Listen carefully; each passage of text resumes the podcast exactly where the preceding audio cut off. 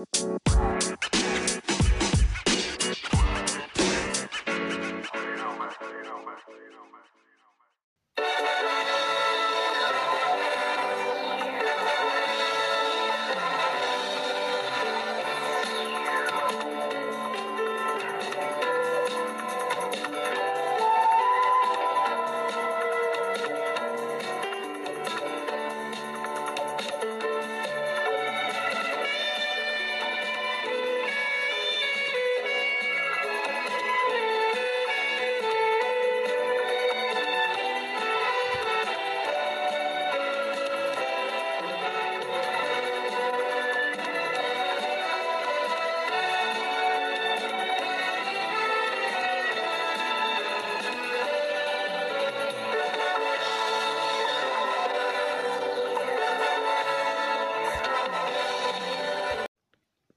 Esse tema te parece familiar, não parece?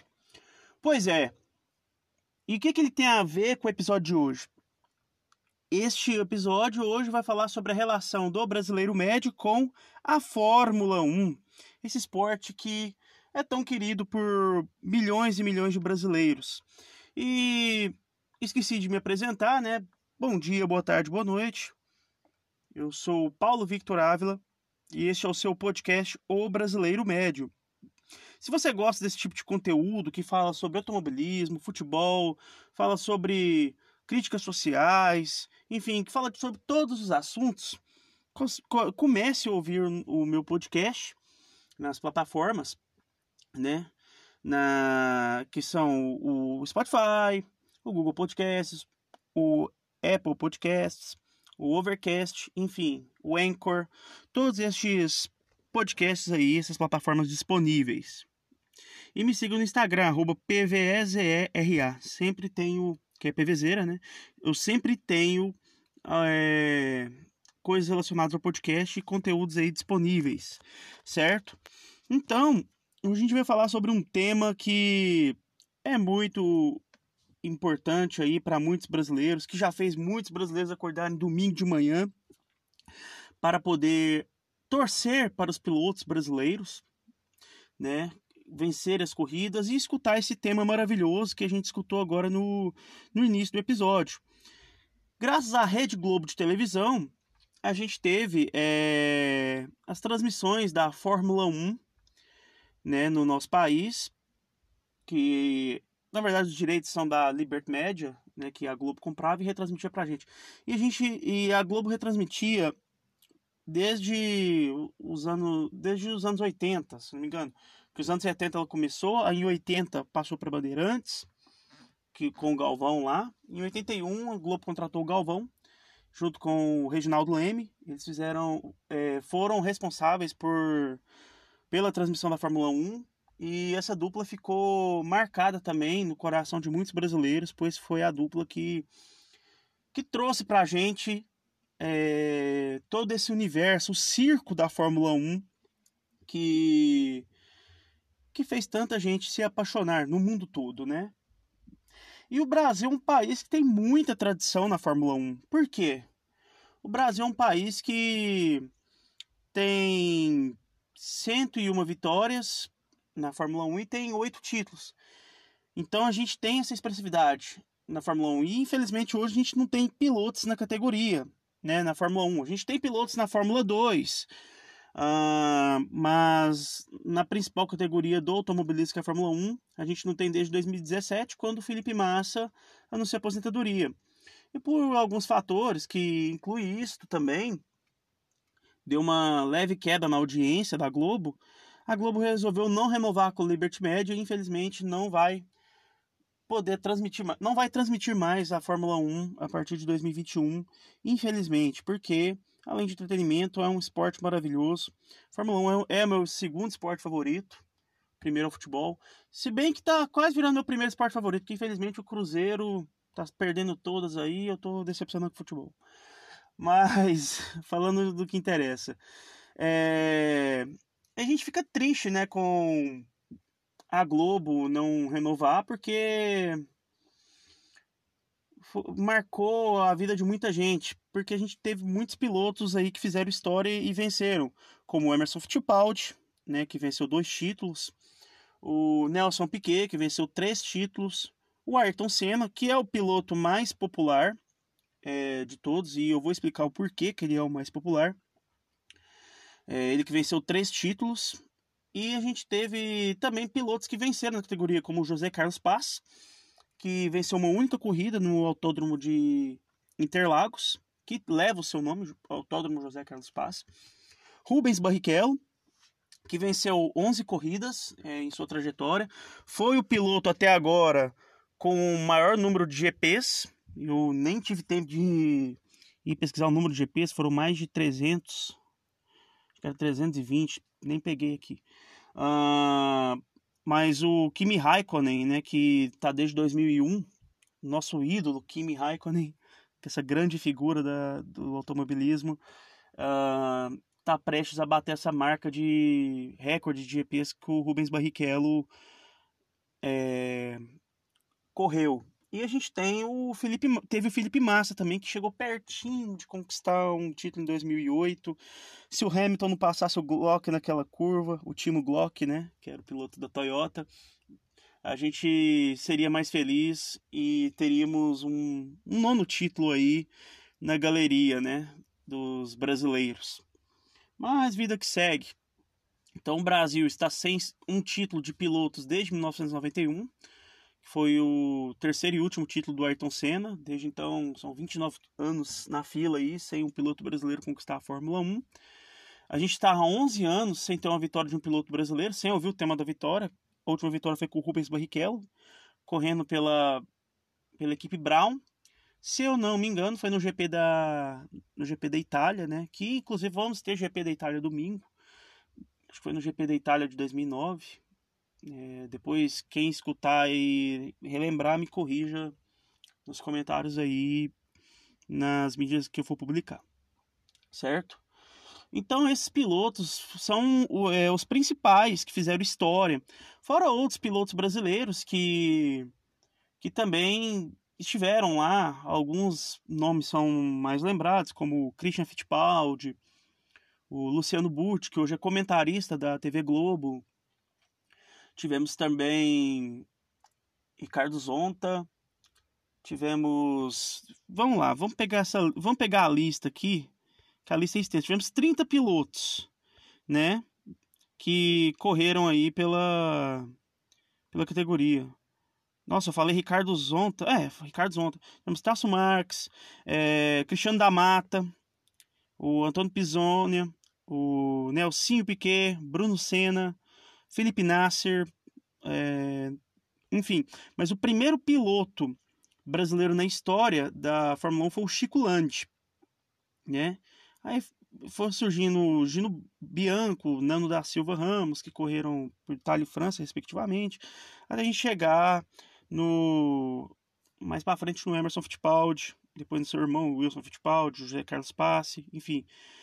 Uh, então vamos falar um pouco, vamos resumir a, é, a história do, do Brasil na Fórmula 1, né? Começou com o Chico Landi, isso... O Chico Landi começou na década na década de 50. O primeiro GP dele foi na Itália em 51 e o último GP na Argentina em 56. Uh, e a gente teve mais para frente. A gente foi ganhar a primeira corrida com o Emerson Fittipaldi na década de 70. É, a primeira vitória foi dele, né? Ele ingressou em, em 1970 com a Lotus. O ano da primeira vitória dele, nossa senhora, eu não pesquisei essas coisas. Foi no GP de no GP, GP dos Estados Unidos de 1970. Olha aqui, estou pesquisando tudo na hora. Que incompetência a minha. Né? E ele venceu dois campeonatos de Fórmula 1 em 72 com a equipe Lotus, que logo depois teria mais um brasileiro, que foi o, o Senna, né? entre 85 a 87. Ele venceu lá na Lotus 72 e na McLaren em 74 a McLaren, que foi a equipe com mais é, que teve mais títulos de pilotos brasileiros. Foram um título do Emerson Fittipaldi e três títulos do Ayrton Senna.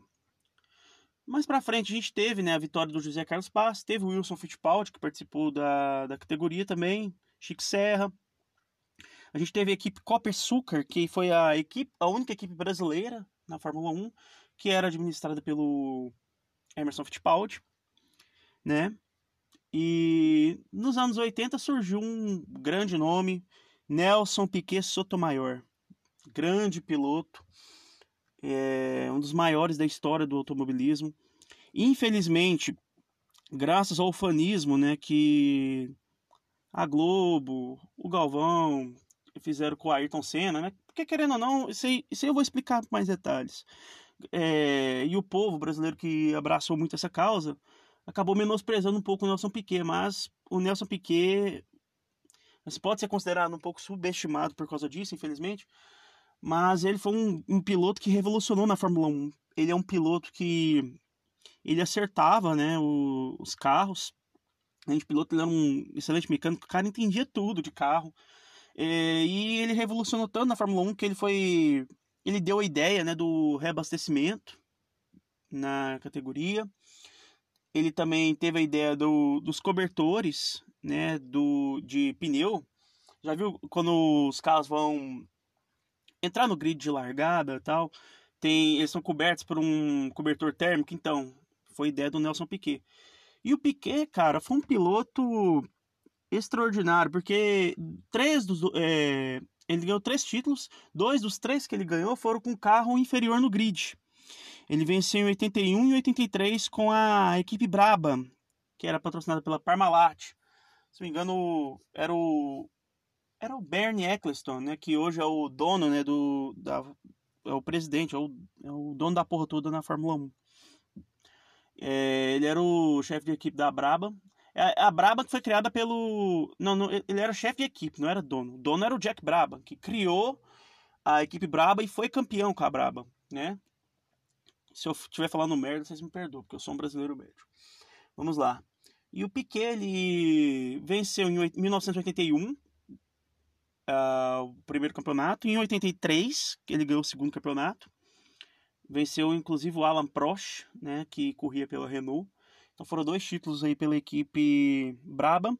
Em 1987, ano que ele teve o acidente na curva Tamburella, a mesma curva que é, vitimizou Ayrton Senna.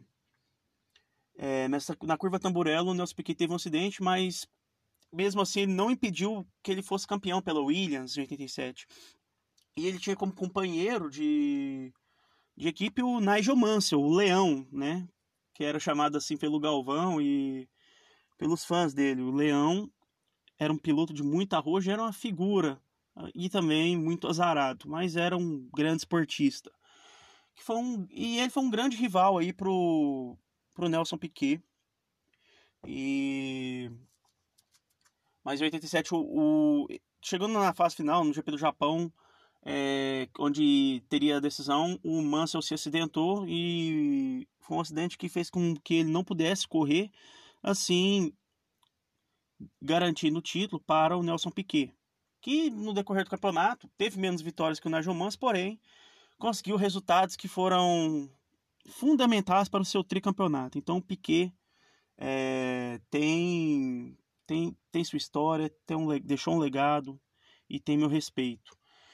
Piquet, além de tudo, conseguiu pegar pódios e vencer corridas com a então mediana equipe Benetton, né? Benetton que revelou para nós Michael Schumacher logo depois.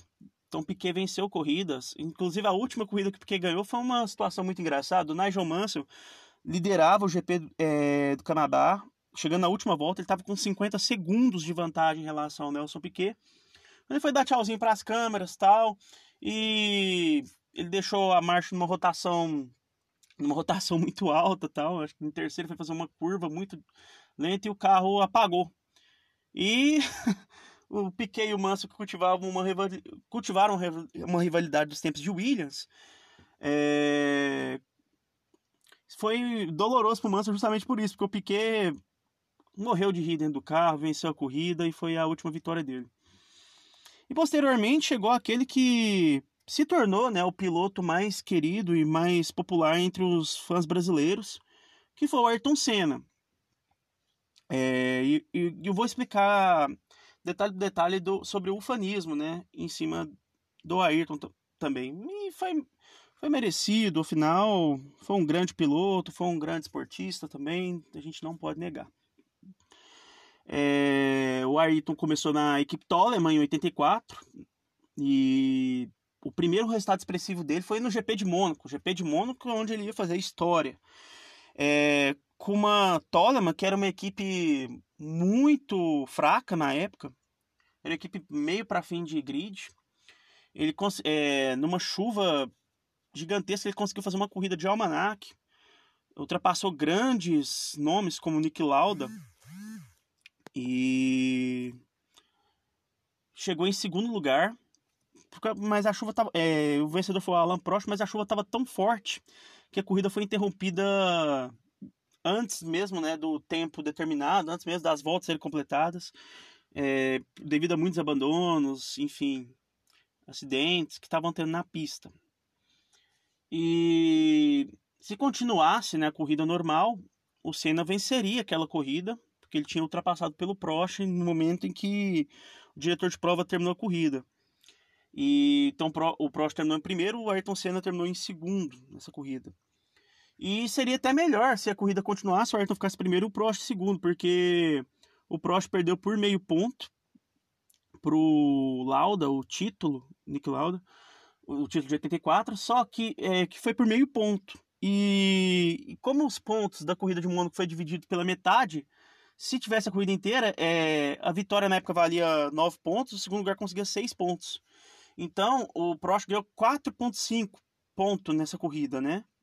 E o Senna ganhou 3 pontos. Então, se fosse uma vitória do Senna com 9 pontos, o Prost teria 6 e seria, teria sido campeão em 84. Depois o Senna seguiu para a equipe Lotus, a mesma onde Emerson Fittipaldi foi campeão. Conseguiu o primeiro título brasileiro na Fórmula 1. O Senna ficou na Lotus, conseguiu uma vitória no GP de Portugal, conseguiu alguns resultados expressivos. E foi a era de ouro da Fórmula 1, que a gente tinha quatro pilotos que fizeram história, que disputavam palmo a palmo é, as corridas, que eram o, os dois brasileiros, né, que o Nelson Piquet, o Ayrton Senna, que era um novato que estava surpreendendo, o Nigel Mansell, inglês, e o Alan Prost, francês. E foram brigas aí empolgantes. E o Senna ficou na loja de 85 87, conseguiu várias pole position, é, ganhou algumas corridas, porém não não foi páreo, né, para ainda, ele ainda novato, não foi páreo para Nelson Piquet, é, que ganhou 87, e para o Alan Prost, que venceu os títulos de 85 e 86. Mas, em 88, ele foi para a McLaren e teve aquela disputa ferrenha com o Alan Prost, onde criou-se uma das maiores rivalidades do esporte, onde o Ayrton ganhou 88, porém fez menos pontos que o Alan Prost, que na época o regulamento era diferente, não era por número de pontos, era por descarte de piores resultados. Porque se fosse por número de pontos, o Prost teria sido campeão, mas como descartaram os piores resultados, o Ayrton Senna acabou sendo mais constante naquela temporada e venceu o título em 88. Em 89 foi acirrado, né, para ele, teve aquela disputa palmo a palmo com Alan Prost e teve a briga, né, no GP de San Marino, que um que tinha um pacto de não agressão, um não ultrapassar o outro, aí teve um acidente, teve um, uma interrupção, teve uma relargada. Na relargada, como o Prost tava, tinha, é, tinha ficado na frente, né, se não me engano, nos treinos ou nessa primeira parte, o Ayrton foi ultrapassou ele. E era, era combinado que na primeira volta um não ultrapassasse o outro. Então foi mal entendido e os dois ficaram numa treta que no GP de, do Japão de 89, é, o Senna para ser campeão ele precisava vencer as duas últimas corridas do ano, que era Japão e Austrália. E no Japão aconteceu aquela briga forte, né, entre os dois carros da McLaren, que eram superiores aos demais carros do grid. Eram altamente superiores, tanto que em 88 eles venceram 15 das 16 corridas. Acho que foi o melhor carro da história da Fórmula 1. E teve um acidente num, numa chicane. Chicane, para quem não sabe, galera, é uma. Como que eu vou explicar o que é uma chicane? Tipo assim, na hora que você vai chegando. É uma, uma curva petitinha assim. que ela faz um tipo um, um dobramento em L, falando uma linguagem popular pra galera entender, é, pra galera que é fã de Fórmula 1 entender o que, que é essa chicane. E o Ayrton foi um pouco afobado, foi tentar ultrapassar o Alan Prost na chicane. Se vocês quiserem entender também o que é chicane, pesquisa no Google aí. é, ele foi ultrapassar e acabou tendo, se enroscando, tendo um acidente. O Prost, que estava fazendo a curva, acabou colidindo com ele. O Ayrton tentou voltar, ele estava com segundos de vantagem. Foi pro box, faltava menos de 10 voltas. E o, o, o, rapaz, o Alessandro Nanini, que era piloto da Benetton, tinha passado ele. Aí no final, ele, nas últimas voltas, ele ultrapassou o Alessandro Nanini foi, e venceu a corrida.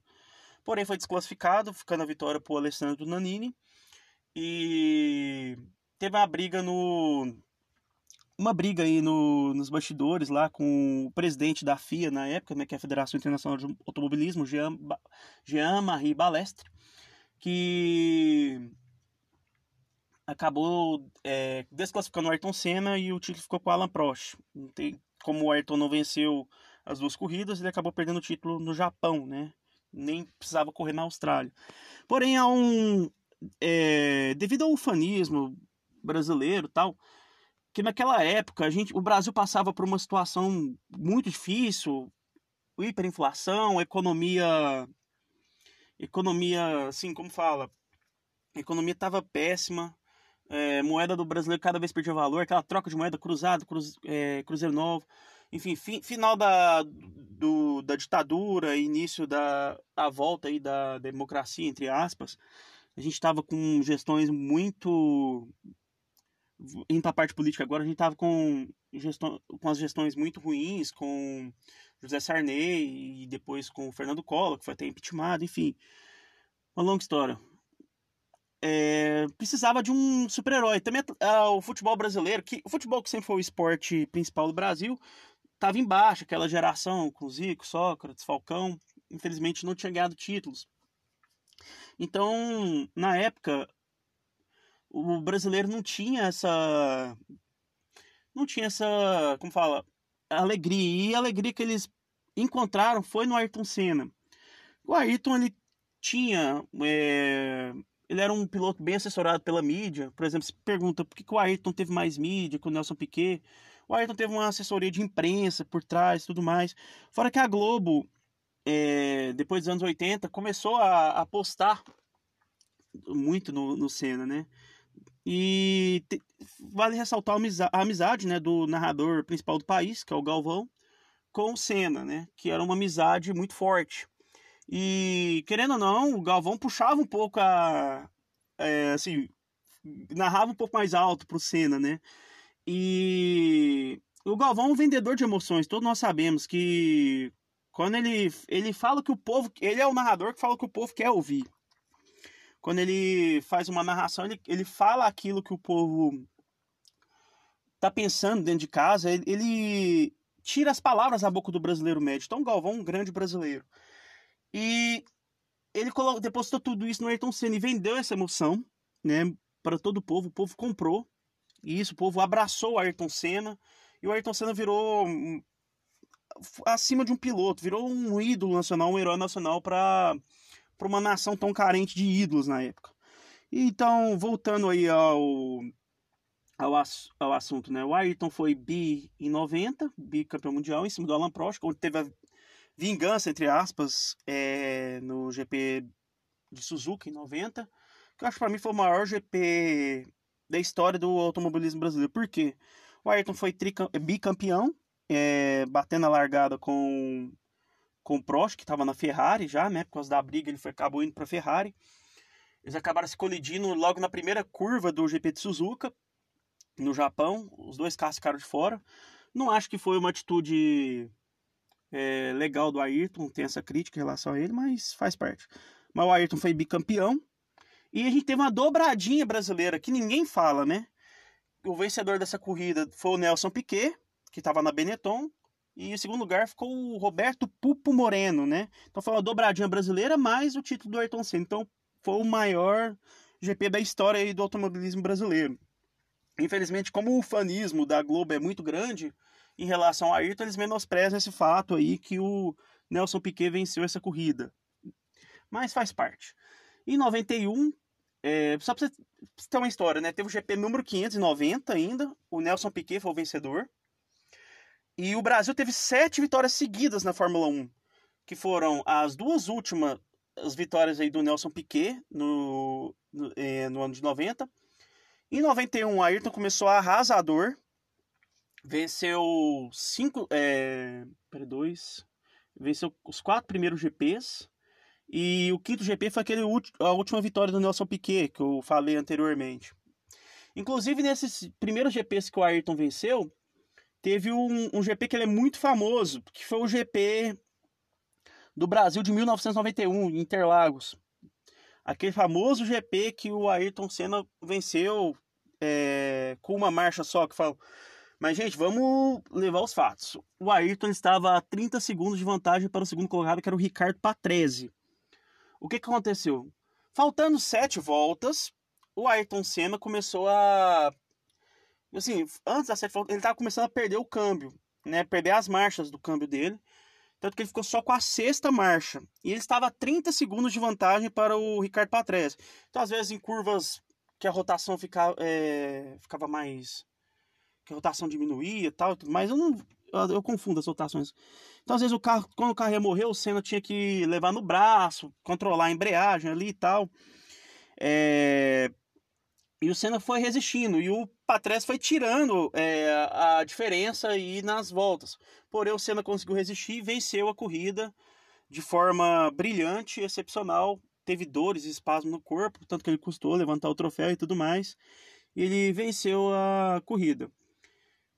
Né? E teve uma disputa muito grande com o Nigel Mansell, que foi que tinha pilotava uma Williams, que segundo Ayrton era uma Williams de outro planeta, com suspensão ativa e tudo mais. É, foi uma disputa que levou até o GP do Japão, mais uma vez o GP do Japão decidindo tudo. E, e aí o que, que aconteceu? O, o Manso acabou rodando né, em um vacilo e o, o Senna deixou Berger passar e, e Berger primeiro, Senna em segundo, Senna campeão do mundo. Depois disso o Senna não venceu mais títulos, passou em 1992 uma temporada ruim, 1993 ele foi na McLaren, foi vice-campeão, foi a melhor temporada dele, porque o carro o dele tinha um motor inferior aos outros, porém o conjunto do carro era excelente, tinha compostos eletrônicos que assim foi o carro mais moderno da história da McLaren, porém de motor ele era ruim. E o Senna conseguiu fazer o, o motor render, conseguiu cinco vitórias, né? Duas a menos que o Prost, que foi o campeão, aliás, tetracampeão em 93.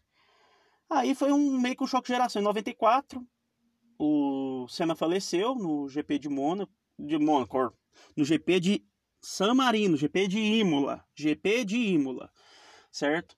Na curva Tamburello, onde a, a barra da direção acabou, que estava soldada, acabou quebrando, mas isso seria um assunto, um podcast do Ayrton Senna. E o braço da suspensão acabou pegando a cabeça dele e ele faleceu, né? E aí surgiu o maior piloto até então, de todos os tempos, que foi o Michael Schumacher, que venceu seu primeiro título. Claro, ele surgiu em 91. Teve sua primeira vitória em 92 e o Schumacher é, venceu desde então sete títulos. Dois pela Benetton, 94, 95, e depois cinco títulos pela Ferrari. E logo depois que o Senna morreu, o brasileiro passou a depositar... É, as esperanças no Rubens Barrichello, né?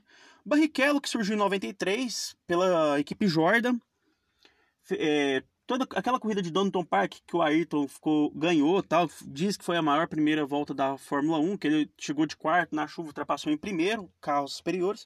Para mim, a, a, primeira, a melhor volta foi do Rubinho, porque o Rubinho saiu de 12 segundo lugar para terminar aquela volta em quarto lugar. Quase que o Rubinho ganhou se o motor da Jordan não tivesse se não tivesse, acho que foi uma pane seca, se eu não me engano. Então o Rubinho começou a ter resultados surpreendentes. E aí, como tinha um fanismo muito grande diante do Ayrton Senna, o brasileiro precisava de um novo herói ali na Fórmula 1. E a galera começou a botar uma pressão muito grande no, no Barrichello. O Barrichello começou, que tirava de leite de pedra naquela jorda. Ele fez uma pole position em Spa-Francorchamps, que é o circuito da Bélgica, em 94. E ele continuou na Jordan nos outros anos. Teve propostas de outras equipes, como Williams, McLaren e tudo mais. Porém, o Rubinho ficou, é, como fala, até, até, 2000, até 99 em equipes de menor expressão, que foi a Jordan e a Stewart. Rubinho pegou pódios né, pelas, por essas equipes, pegou um segundo lugar em GP de Mônaco de 97 tudo mais. Até esqueci de falar que o Senna foi o piloto que mais venceu em Mônaco, né? Seis vezes. E o Rubinho, então, ele pegou um segundo lugar em Mônaco, pegou muitos pódios aí e acabou ligando o interesse da Ferrari. E em 2000 ele teve sua primeira vitória na categoria. E tinha uma pressão muito grande aqui da mídia, todo mundo fala, é, criticava muito o Rubinho justamente por essa pressão de substituir, de ser o novo Senna, que infelizmente tomou conta da torcida brasileira. O Cacete Planeta fazia muito, muito deboche do Rubens Barrichello, humilhava muito ele e tal. E o Rubinho sempre foi um piloto muito talentoso, muito esforçado e e um excelente piloto também, um ótimo acertador de carros. Ele teve sua primeira vitória no GP da, da Alemanha em 2000, inclusive tem uma lembrança minha particular que é muito engraçada. Esse dia que o Rubinho, que o Rubinho venceu, o Barrichello, eu tinha acordado de manhã e me deu uma diarreia muito forte. Eu fui ligar a televisão pensando que ia passar algum desenho e tal, tava na Fórmula 1. Foi ali, foi ali que foi o, o amor à primeira vista da Fórmula 1. E faltava poucas voltas e o Rubinho estava ganhando a corrida. E o, o Galvão faz uma narração muito emocionante. Vamos tocar o tema da vitória, que há sete anos não tocávamos tal. E o Rubinho ganhou aquela corrida. Minha mãe emocionou porque lembrou do Senna tal. É... E eu indo pro banheiro toda hora, cagando ao som do tema da vitória. Então foi muito engraçado. E o Rubinho foi para Ferrari em 2000 ser, é, o segundo piloto da equipe, né? O, o piloto titular lá, o, o, primeiro piloto titular, não, perdão. Primeiro piloto era o Michael Schumacher, que ganhou é, os títulos de 2000 até 2004. E eles, como fizeram uma dupla muito forte, né? Ganhando vários títulos. A Ferrari não ganhava o Mundial de Construtores desde os anos desde 82, 83 e Mundial de Pilotos desde 79, se não me engano. E o Schumacher e o Barrichello conseguiram aí fazer história. Claro, eles tinham ganhado em 99 com era o, era o Michael Schumacher e o Ed Irvine. Porém, com Barrichello e Schumacher, que foi a dupla que levou a Ferrari de volta aos dias de glória. E teve um episódio muito curioso em 2002 que o Kleber Machado narrou a corrida, que o Rubinho tinha feito os melhores os melhor tempos no treino, foi pole position, liderou a corrida toda no GP da Áustria, mas na, na última curva, na, na reta ali para terminar, teve uma ordem do box da Ferrari pedindo para o Rubinho deixar o Schumacher passar. E em 2001, na Áustria mesmo, o Rubinho deixou o Schumacher passar pela disputa do campeonato na época. Então o Schumacher estava em terceiro, o Rubinho em segundo, o Rubinho cedeu o segundo lugar para ele. E o Rubinho estava decidido a não deixar passar. E aí o que, que aconteceu? Na, eh, no último, na última curva ali, chegando ali na linha de chegada, ele parou e deixou o Schumacher passar. E, e aquela frase que entrou para a história. Hoje não, hoje não, hoje sim, hoje sim. Então aquilo irritou muito torcedores no mundo afora, irritou muito brasileiro. E infelizmente a galera começou a pegar muito no pé do Rubinho desde então é, chamando ele de fraco, tudo mais. Ah, se fosse o Senna não fazia isso. E aí começou aquilo que os fãs da Fórmula 1 mais odeiam, né? Que começou aquela onda das viúvas, né? Tudo mais. Depois, é, mais para frente, surgiu o Felipe Massa, que começou na Sauber, depois foi para Ferrari, ganhou corridas ganhou a primeira vitória na Turquia, depois fez uma boa temporada em 2007. Em 2008 chegou pertinho de ser campeão, mas na é, faltando duas corridas em Singapura, teve aquele problema no box, tal, da mangueirada, tudo mais. E que a mangueira, que a mangueira ficou presa no, no tanque, enfim. E acabou que ele, infelizmente, não ganhou o título. Na última curva, o Hamilton ultrapassou o Timo Glock e foi campeão. Hamilton agora que está prestes, prestes a superar os recordes de Schumacher. Ele já tem seis títulos, está indo para o sétimo título na carreira, né? Com as vitórias que ele está tendo. É, está próximo a alcançar o recorde de vitórias do Michael Schumacher e é o piloto que já tem, mais tem pole positions, certo? E a última vitória do Brasil foi em 2009 com o Rubinho, que já estava pela Brown, que chegou perto também de disputar o título em 2009 correndo pela Brown GP, né? Que ele acabou ganhando lá na, na Itália. E o Rubinho também venceu o é, ele conseguiu vencer a centésima vitória, né? Ele conseguiu a centésima vitória do Brasil na Fórmula 1. Desde então a gente teve o Rubinho que parou em 2011, o Massa que correu pela Ferrari, depois pelo Williams até 2017 parou e depois não tivemos mais brasileiros aí na Fórmula 1, certo? O que afastou muitos fãs da Fórmula 1. Agora eu vou falar dos tipos de torcedores que o Brasil tem na Fórmula 1. E quais são os tipos de torcedores? Nós vamos falar do tipo mais famoso inicialmente, que é a viúva que a gente, o que os fãs de Fórmula 1, é, que, os que acompanham o esporte, criticam bastante, né? Que é que eles chamam de viúvas do Senna. Por que viúva, né?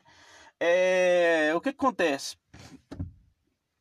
Infelizmente, no Brasil, a não ser o futebol, tem um hábito em que as pessoas não torcem, é, não gostam do esporte. As pessoas torcem para ter um brasileiro ganhando, quer ver o Brasil ganhando. No Fórmula 1, no tênis, no MMA, enfim, todos os esportes, a não ser o futebol, o pessoal quer ver o Brasil ganhar. O brasileiro não gosta de esporte, o brasileiro gosta de vencer. E o que, que aconteceu nessa época? Depois que o Senna morreu, em 94, é, o, que, o que você mais vê, por exemplo, eu que sou fã de Fórmula 1, tanto que o podcast hoje está longo, eu tenho que sofrer com o seguinte depoimento. Ser de Natal, que tá reunindo a família tudo tal, eu falo, eu cito Fórmula 1 às vezes no, no na mesa. O que, que algum parente, um tiozão vai falar pra você ali? Não, na época do Senna era muito melhor. O Senna ganhava com uma marcha e tudo mais.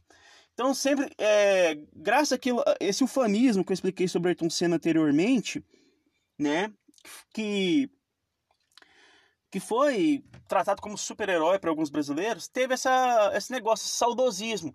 Infelizmente, muito brasileiro crucificou o, o Rubens Barrichello e o Felipe Massa por causa disso, que foram pilotos extraordinários. Foram pilotos. Porque se chegar na Fórmula 1, você tem que ser um bom piloto. Claro, que em alguns casos o cara tem que ser pagante. É, Fórmula 1 é esporte rico, tal, as pessoas falam isso. Que você não vai ver pobre correr na Fórmula 1. Tá, beleza. Mas vamos falar de quem entra na Fórmula 1. Quem entra na Fórmula 1 tem que ser talentoso, tem que ser bom. Então, todos os pilotos brasileiros que entraram lá são bons, são excelentes. E ganhar corrida na Fórmula 1 não é fácil, é uma missão totalmente é, complicada devido às circunstâncias de cada corrida e tudo mais. E o Rubinho e o Massa venceram 11 corridas cada um. Então eles têm uma história e têm que ser respeitados. E também esse ufanismo é, exacerbado em cima do Ayrton Senna fez com que muitos pilotos excelentes fossem menosprezados. Principalmente os brasileiros, como Emerson Fittipaldi e o Nelson Piquet, que foram pilotos que têm a sua história, são ídolos também, é, são campeões do mundo e a galera esquece justamente por causa desse saudosismo e desse ufanismo, que é uma crítica geralmente que eu faço a, há muito brasileiro médio que vai falar de Fórmula 1. Que, por exemplo, você vai falar, vamos, bora ver Fórmula 1, alguma coisa. Ah, mas não tem brasileiro ganhando. É bom, era na época do Ayrton Senna, Fórmula 1 morreu em 94. Então, essas são as frases que você mais vai ouvir aí das pessoas que criticam a Fórmula 1. E tem outros fãs, né? A gente tem pessoas que são mais fãs do da Ferrari, né? Ferrari é como se fosse um time de futebol, tem a maior torcida da Fórmula 1. A Ferrari é a maior torcida no mundo da categoria. E então tem muita gente que é fã. E assim, aqui no Brasil ficou mais forte ainda essa torcida, principalmente quando o Barrichello e o Massa, que foram os dois únicos pilotos brasileiros que correram pela Ferrari, estiveram a serviço deles, né? Então se criou mais fãs por aqui. São os famosos tifoses, né? Que é outro tipo difícil, que quando a gente vai zoar a Ferrari pelos maus resultados, igual em 2020, que a, que a equipe tá uma draga danada, os caras ficam puto, te lincha, enfim, fica bravo com você. Aí tem os fãs do Schumacher, os fãs do Hamilton, que coloca o piloto acima de tudo e tal, tudo mais. Enfim, tem diversos tipos de fãs de cada piloto. E a gente tem também é, o fã de Fórmula 1 de verdade, aquele que não. que assim, tem muitos que torcem por equipes e aqueles que não torcem por equipes gostam de acompanhar a modalidade em si, né? Eu, eu posso dizer que eu me encaixo neles. Apesar de eu ter um, uma grande simpatia pela McLaren, por, pelos brasileiros ter sido campeões por lá, né? E pela Williams também, que foi uma equipe que deu título para brasileiro, para um brasileiro, Nelson Piquet, pela história que a Williams teve. Infelizmente a Williams foi vendida para um novo grupo, tal, que era a última equipe garagista que tinha na Fórmula 1, que tinha uma, que tem uma tradição gigantesca, né? Então, essas equipes têm a minha simpatia, tudo mais. Mas quem é fã de Fórmula 1 mesmo, né, que acompanha as corridas e tudo mais, é, participa de grupos aí na internet. Eu participo de grupos de zoeira e tudo mais relacionados à Fórmula 1. E lá a gente faz muitas amizades e dá muitas risadas. Inclusive, graças ao fanismo né, que surgiu diante do Ayrton Senna, tem uma brincadeira que se faz muito na internet, por causa que a maioria de, dessas pessoas que não são fãs de Fórmula 1, mas gostavam do Senna e tudo mais, não sabe escrever o nome do Ayrton Senna certo, né? Que é com Y, dois N's e tal. Escreve Ayrton Senna com C. Aí até que surgiu vídeos que o cara escreveu Adalto Emerto. A intenção era escrever Ayrton Eterno, né? Igual Pelé Eterno, Ayrton Eterno. O cara escreveu errado lá, ficou Adalto Emerto. E isso viralizou no meio dos fãs da Fórmula 1 e virou meme. E tem essa brincadeira, Adalto sempre emerto, Adalto emerto, enertamente emerto, tudo mais. Que é uma sátira que os fãs de Fórmula 1 faz com, com essas pessoas que menosprezam todo mundo, o que a gente chama de viúva, tudo mais. Que é meio que uma zoeirinha. Mas claro, a gente, mas calma, a gente não a gente faz isso não é para acabar com a imagem, né, do, do Ayrton. A gente é muito fã do Ayrton. Eu sou fãzão do Ayrton. É um dos meus é, três pilotos favoritos. Tanto pelo estilo de pilotagem, pela personalidade dele tudo mais. Mas é porque, assim, há 26 anos, infelizmente, é uma crítica que eu faço às transmissões da Globo, os caras não deixam o Ayrton descansar. Sempre, é, toda vez, é, tem que citar o nome do cara, fazer Toda semana o Sport TV mostra o Ayrton batendo no, na tamburelo. E é até uma falta de respeito com o cara, né? E tem essa coisa também do, do Galvão toda corrida. Começar. Eu me lembro aquela vez que o Senna. Não, porque para mim o maior piloto foi Ayrton Senna. Então ele sempre cita. Claro, é, é, essa também é a última, é a única crítica que eu faço sobre o Galvão. Aliás, eu sou muito fã do Galvão. Tô gostando muito dessa nova fase dele, cozinheiro e tal. Sempre curto os vídeos dele. É uma pessoa legal. É, e é o maior narrador desse país. Mas essa é a única crítica que eu tenho sobre ele, que é essa parada de é, falar demais do Ayrton. Mas fora isso, sou muito fã dele. Mas também eu respeito, porque eles tinham uma amizade muito muito bonita, muito, como fala, confidencial. Então, mas assim, é a impressão que todo fã de Fórmula 1 geralmente tem.